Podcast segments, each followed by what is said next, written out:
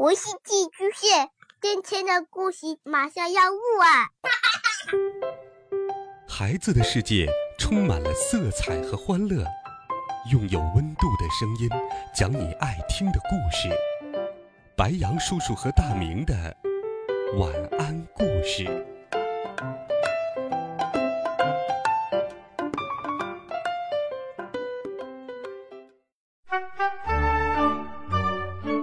小朋友们、同学们，大家好，欢迎收听白羊叔叔讲故事。今天我们继续来听第九集。上午的四节课，我都乖乖的待在教室里。虽然我坐在我的座位上，但是没有人看得见我。为了不打扰别人，我没有再出声，也没有做什么特别的事情。第三节课下课的时候。老肥坐到了我的座位上，他一个屁股墩儿压了下来，差点把我压成了照片。我痛得“嗷”的一声大叫了起来。大家都以为闹鬼了，老肥逃之夭夭，其他人也不敢再靠近我的座位了。中午，我带着爸爸提前去了食堂，我拿着饭盒直接潜入厨房，拿着饭勺。打饭打菜，有个年轻的厨师见饭勺会自己动，吃惊的嘴巴都圆成了 O 型。他使劲的揉着眼睛，晃着脑袋。啊，怎么回事？我放下了一张饭票，捧着饭盒偷偷的溜了出去，然后躲在了角落里吃。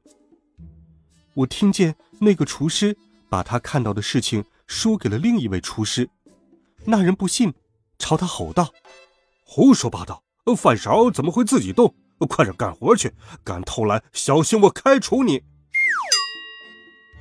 下午第一节课是思想品德课，老师讲的超没有意思。我仗着老师看不见我，肆无忌惮的趴在课桌上睡着了，还打起了呼噜。老师听有人。竟然敢在他的课堂上公然睡觉，很生气，四处寻找呼噜声是从哪里传来的。全班同学朝我这里看来，因为大家相信，鬼就藏在我的座位上。幸好爸爸爬到我的肩膀上，扯着我的耳朵把我叫醒了。当时我大叫了一声：“哎！”才没有捅出。更大的篓子。第二节课是体育课，内容是踢足球。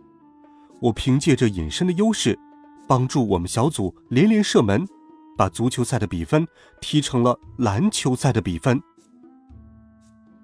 放学的时候，爸爸提醒我：“儿子，现在大家都看不见你，一定要小心路上的车子呀。”说的倒也是，对于开车、骑车的人来说，我就像空气一样。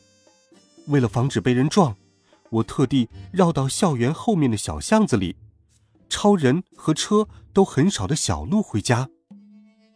在街上，我看见报亭里大大小小的报纸都在头版头条上报道了这么一则新闻：我是今晨惊现幽灵，许多市民共同目睹了幽灵的存在。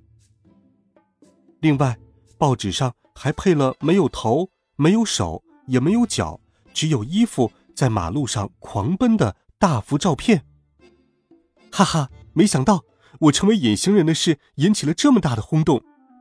可惜，大家不知道那个幽灵就是我，不然我可真要出大名了。进到小巷子里，我听见前方传来一个声音：“快点，把钱交出来！”我顿时义愤填膺，心想：光天化日之下，竟然敢劫道，这还有没有天理了？我定睛一看，是隔壁班的小霸王。听说他小时候身体很瘦，为了防止被人欺负，他爸爸送他上少林寺学过武功。没想到他学成之后，反过来欺负别人，横行霸道，在学校里无人敢惹。此时。他正在勒索一位二年级的小男孩。小男孩吓哭了，抽抽搭搭的从口袋里掏出钱来，说：“这是我妈妈给我的这个星期的午餐费。”小霸王一把抢过来：“我管你是干什么用的！”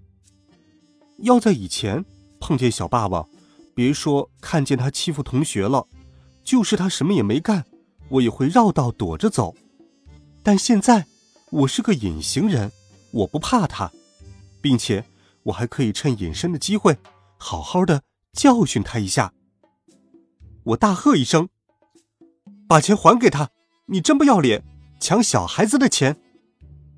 小霸王愣了一下，转过头说。哼，不要多管闲事。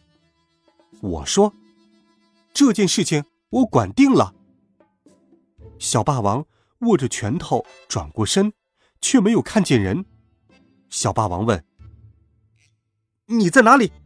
有本事你出来，不要躲躲藏藏的。”我说：“嘿嘿，我就站在你面前，你看不到吗？”小霸王疑惑的。看着四周，我看不到，别耍花招了，呃，快出来！我悄无声息的走到他面前，对准他的鼻子狠狠的挥了一拳。没耍花招，就在这里。小霸王退后了两步，惊恐的看着前方，是谁？我大笑道：“哈哈，就是我，小霸王。”胡乱的在空气中挥拳，我机灵的躲开。小霸王喊：“出来，快出来，快出来！”我走到他的身后，举起我那已经被隐形的书包，在他的后脑勺上狠狠的拍了一下，说道：“哼，我一直在这里呢。”小霸王后脑勺马上起了一个大包，他转身问道：“你到底是谁？”我说。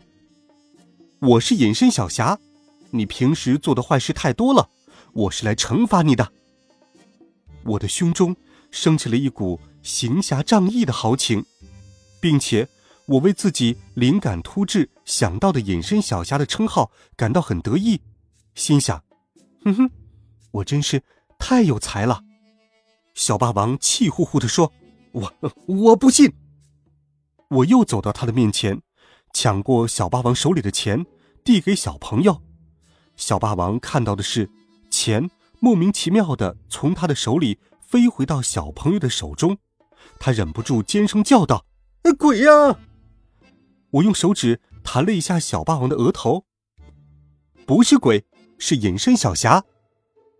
小霸王连连鞠躬：“是是是是是隐身小侠，隐身小侠，饶了我吧！”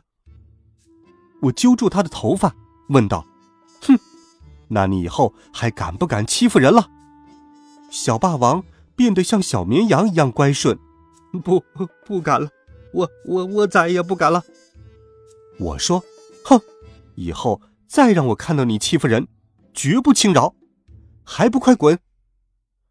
小霸王跑得比兔子还快，一转眼就不见了踪影。看着小霸王逃跑了。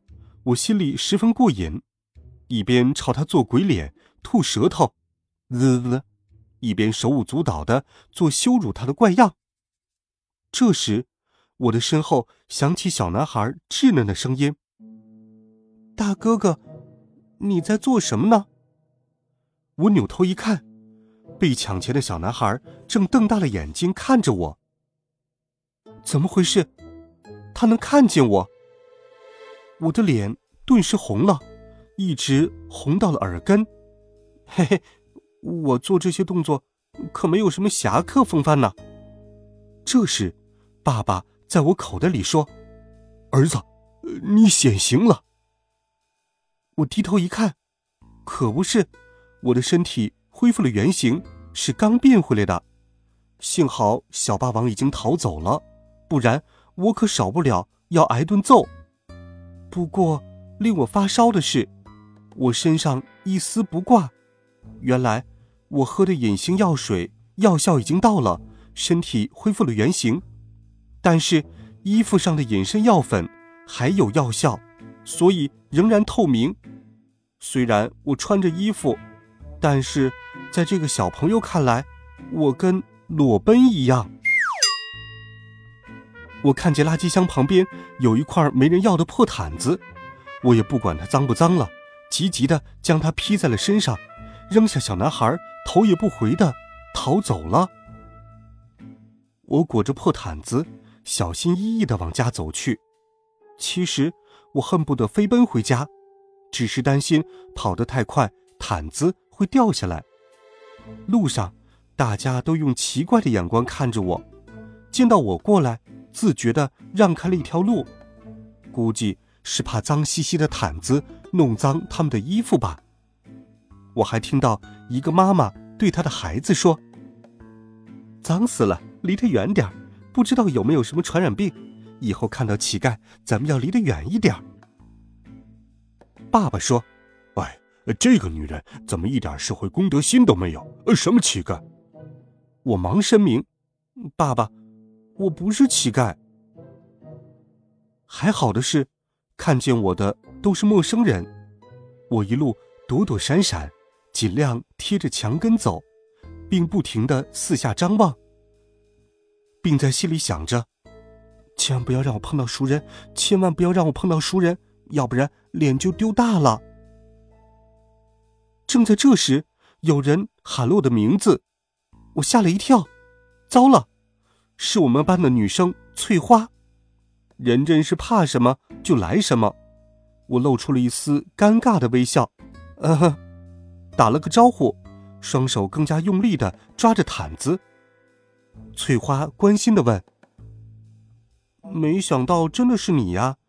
你今天为什么没有去上课？还有，你披着个破毯子干什么？”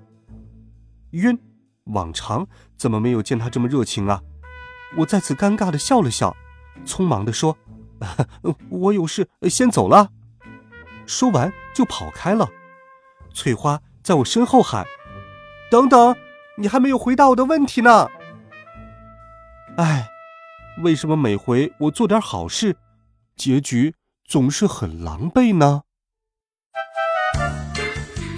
好了，孩子们，这一集好听的故事，白羊叔叔就给你讲到这里。温暖讲述，为爱发声。每天，白羊叔叔讲故事都会陪伴在你的身旁。我们明天见，晚安，好梦。